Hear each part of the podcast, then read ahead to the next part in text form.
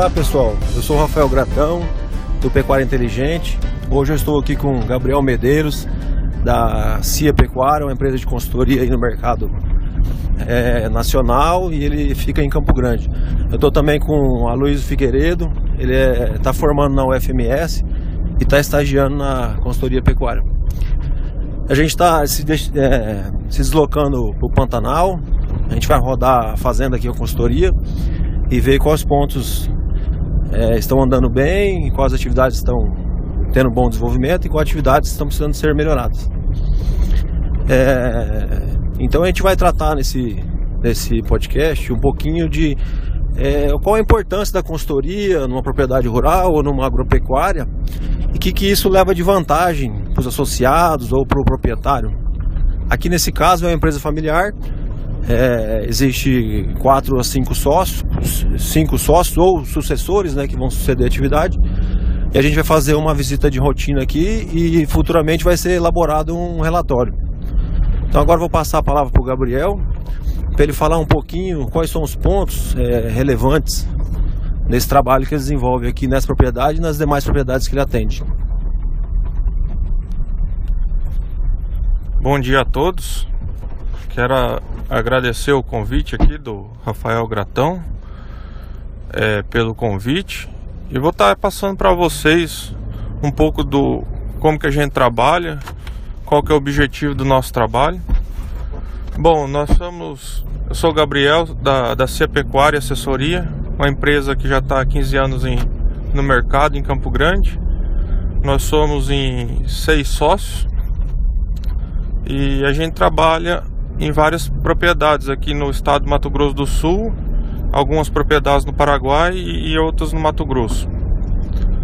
Bom, hoje, hoje viajando com, com o Rafael Gratão, é, nós vamos vistoriar os lotes da, da propriedade, vários lotes, né, aqui na região do Pantanal da Inhacolândia. Fazenda aqui é uma região de cria, né, então o objetivo é a gente busca a melhoria dos resultados da produtividade na produção de bezerros. Nós vamos estar avaliando os lotes, né, o desempenho dos animais. A gente acompanha a parte de fornecimento de nutrição, fornecimento de sal, né, acompanha o consumo e o, e o desempenho dos animais. A gente faz também um controle de rebanho, né, um controle, a gente tem um caderno de controle de rebanho né, onde a gente anota, tem todas as informações, os nascimentos, mortes, né, as entradas, as compras, né, as vendas, as, as saídas da propriedade, toda a movimentação da propriedade é anotada num caderno que depois a gente passa para um programa, para um software, né, e a gente vai controlando isso. E aí no final, no fechamento anual, fechamento anual ou, ou da safra agrícola, a gente faz um fechamento com esses resultados junto com os, os, índices, os índices reprodutivos e com os índices produtivos. Faz um fechamento anual. Nós acompanhamos também o, a parte financeira, né? É, fazemos um planejamento anual, um planejamento de receita, despesas e investimentos. E com esse controle da parte financeira com os, os índices produtivos, no final do ano a gente fecha os custos de produção. Com esses custos de produção, a gente consegue avaliar a propriedade, né? A propriedade na região onde ela se situa, né? Aqui no caso Pantanal e num todo também com, como a gente fecha os outros, as outras propriedades e outras regiões, a gente consegue ter um comparativo, né? Alguns índices que, que são importantes. Dentre os índices mais importantes, Aqui no caso, a gente fecha cu o custo do bezerro, o custo do bezerro desmamado, né? o custo da roupa produzida, custo cabeça mês, né?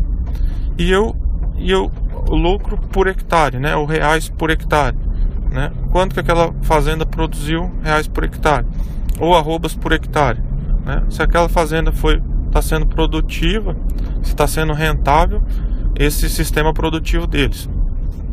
E a gente avalia num todo né, o sistema, o sistema produtivo.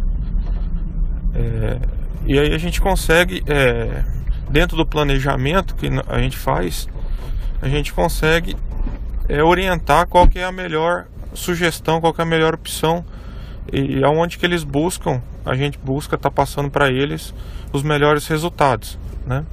A gente tenta ir, ir conversando e, e, orientando, né, para estar tá buscando os melhores resultados dentro de, de resultados, né, dentro da informação coletada, né? Então a gente sempre trabalha em números, né? A, o nosso maior desafio é a coleta de informação tá correta, né? Essa informação chegar correta para a gente gerar relatórios e tomar as decisões. Então a gente consegue com essas informações, é, com esses relatórios a gente senta, é, apresenta para eles e aí a gente discute quais são os pontos positivos, os pontos negativos, e sempre tentando buscar melhorar os resultados e melhorar a fazenda. Eu queria agradecer a oportunidade e, e passar aqui para o Rafael. Obrigado. É, vocês estão escutando o barulho de porta abrir e fechar, é o, é o nosso companheiro aqui, a Luiz, que está abrindo os portões, os cochetes durante a viagem. Essa viagem tem uma duração aí de 8 horas que é devido à falta de acesso aqui no Pantanal. Então são 8 horas de viagem, sendo que são 350 quilômetros essa distância, com mais ou menos 60 portões durante esse trecho. Eu quero vo é, voltar ao Gabriel aqui, ele já agradeceu a participação, mas ele vai participar mais. Fazer umas perguntas para eles que é interessante. Eu queria perguntar para ele como é que uma empresa familiar, como é que ele pode ajudar uma empresa familiar a ter maior clareza do seu negócio e enxergar para onde, onde a empresa familiar pode, pode atingir, pode melhorar ou pode piorar, dependendo da avaliação dos resultados, e o que isso gera numa, numa empresa familiar, na hora que começa um acompanhamento profissional. Bom, pessoal, é, isso aí que o Rafael falou, a, o primeiro passo é a gente coletar as informações. Depois da gente coletar essas informações, esses números, é, a gente vai é, sentar, né, tendo essas informações nas, em mãos, a gente consegue montar um planejamento. Desse planejamento, a gente monta um planejamento de receita, despesas e investimentos e faz um acompanhamento do que, do que foi previsto e do que está sendo realizado. Na se a gente pensar na empresa familiar, é, a gente tem, tem, que tentar ser o mais é, objetivo possível, mais, mais esclarecido possível. Como que a gente consegue isso? Com números. Quando a gente trabalha com números, a gente, a gente tem um, um princípio né, de orientação. Né? A gente acaba não trabalhando mais no achismo. Né? Então a gente trabalha em cima de números. Em cima de números é mais fácil você estar tá conversando com as pessoas da família, né? Porque tem pessoas, quando a gente trabalha na empresa familiar, tem pessoas que estão diretamente ligadas no, no ramo, na atividade, né? no caso aqui atividade pecuária, e às vezes tem outras pessoas que são da família, mas não participam diretamente. Né?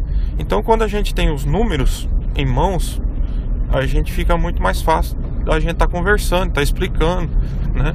Quais são aqueles números, se foram bons, se foram ruins, se atingiu a, meta, o esperado, né? Então, quando a gente trabalha com números, essa informação é uma informação segura e é muito mais fácil das pessoas que não estão na atividade, não estão no dia a dia da fazenda, entenderem, né? Então, é, a gente passa a trabalhar em números e não mais no achismo. Isso tem uma importância muito grande. Aí a gente começa pensando trabalhar como empresa. Né? Então a gente tem, a gente busca é, tem um planejamento e depois busca ter as metas e alcançar essas metas. Né? Isso é, a gente apresenta para todos os, os, sócios da família, para toda a família, quem participa, e para os que não participam, eles entenderem do negócio. Que às vezes a pessoa é, ela não entende do dia a dia da fazenda, do negócio da fazenda. Mas a pessoa sabe se a fazenda se a fazenda está sendo lucrativa ou não, se a fazenda está sendo viável renta, rentável, né? se a fazenda está dando dinheiro ou não. A pessoa às vezes não pode entender do negócio, mas ela entende se a gente, se a fazenda está sendo é, lucrativa ou não. Obrigado, Gabriel. É, atendeu bem nossa expectativa. Eu acho muito válido o que ele falou, porque existe é, famílias que detêm agropecuárias e muitos são advogados, são procuradores, são médicos e eles não estão interessados em acompanhar o dia a dia da fazenda, mas eles estão interessados em saber se isso é rentável ou não. E o que acontece nas famílias hoje em dia é que a maioria das pessoas vendem suas partes, né? E quando você começa a vender a parte de um todo, esse todo fica mais fraco, né? E aí acaba mudando de mão. E hoje as, as empresas científicas, Embrapa, a Exalc, a Scott Consultoria, eles falam muito isso, né? Que próximos 10, 20 anos, metade dos produtores vão sair do, do mercado, né? E eu penso que isso quer dizer que não vai diminuir a produção. Ao contrário, vai aumentar a produção, mas vai mudar de mãos. Os que vão produzir são os que realmente têm números, igual o Gabriel falou, e sabem onde estão e sabem para onde, onde vão. Agora vou passar para o Aloysio, aqui, que é um estagiário que está formando o FMS em Campo Grande, no curso de medicina veterinária, para ele falar um pouquinho o que, é a realidade de uma faculdade, o que, é a realidade do, do, da atividade no campo. Ele vem de uma família também pecuarista, tradicional aqui na nossa região. Pode abranger um pouquinho mais essa conversa. É, bom dia.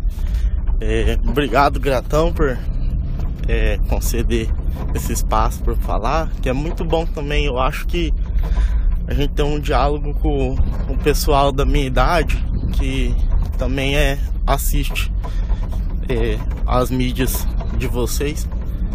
E o que eu vejo assim na, nesse momento da vida que, pelo qual eu passando, que a faculdade na verdade é um é uma permissão para dirigir, né?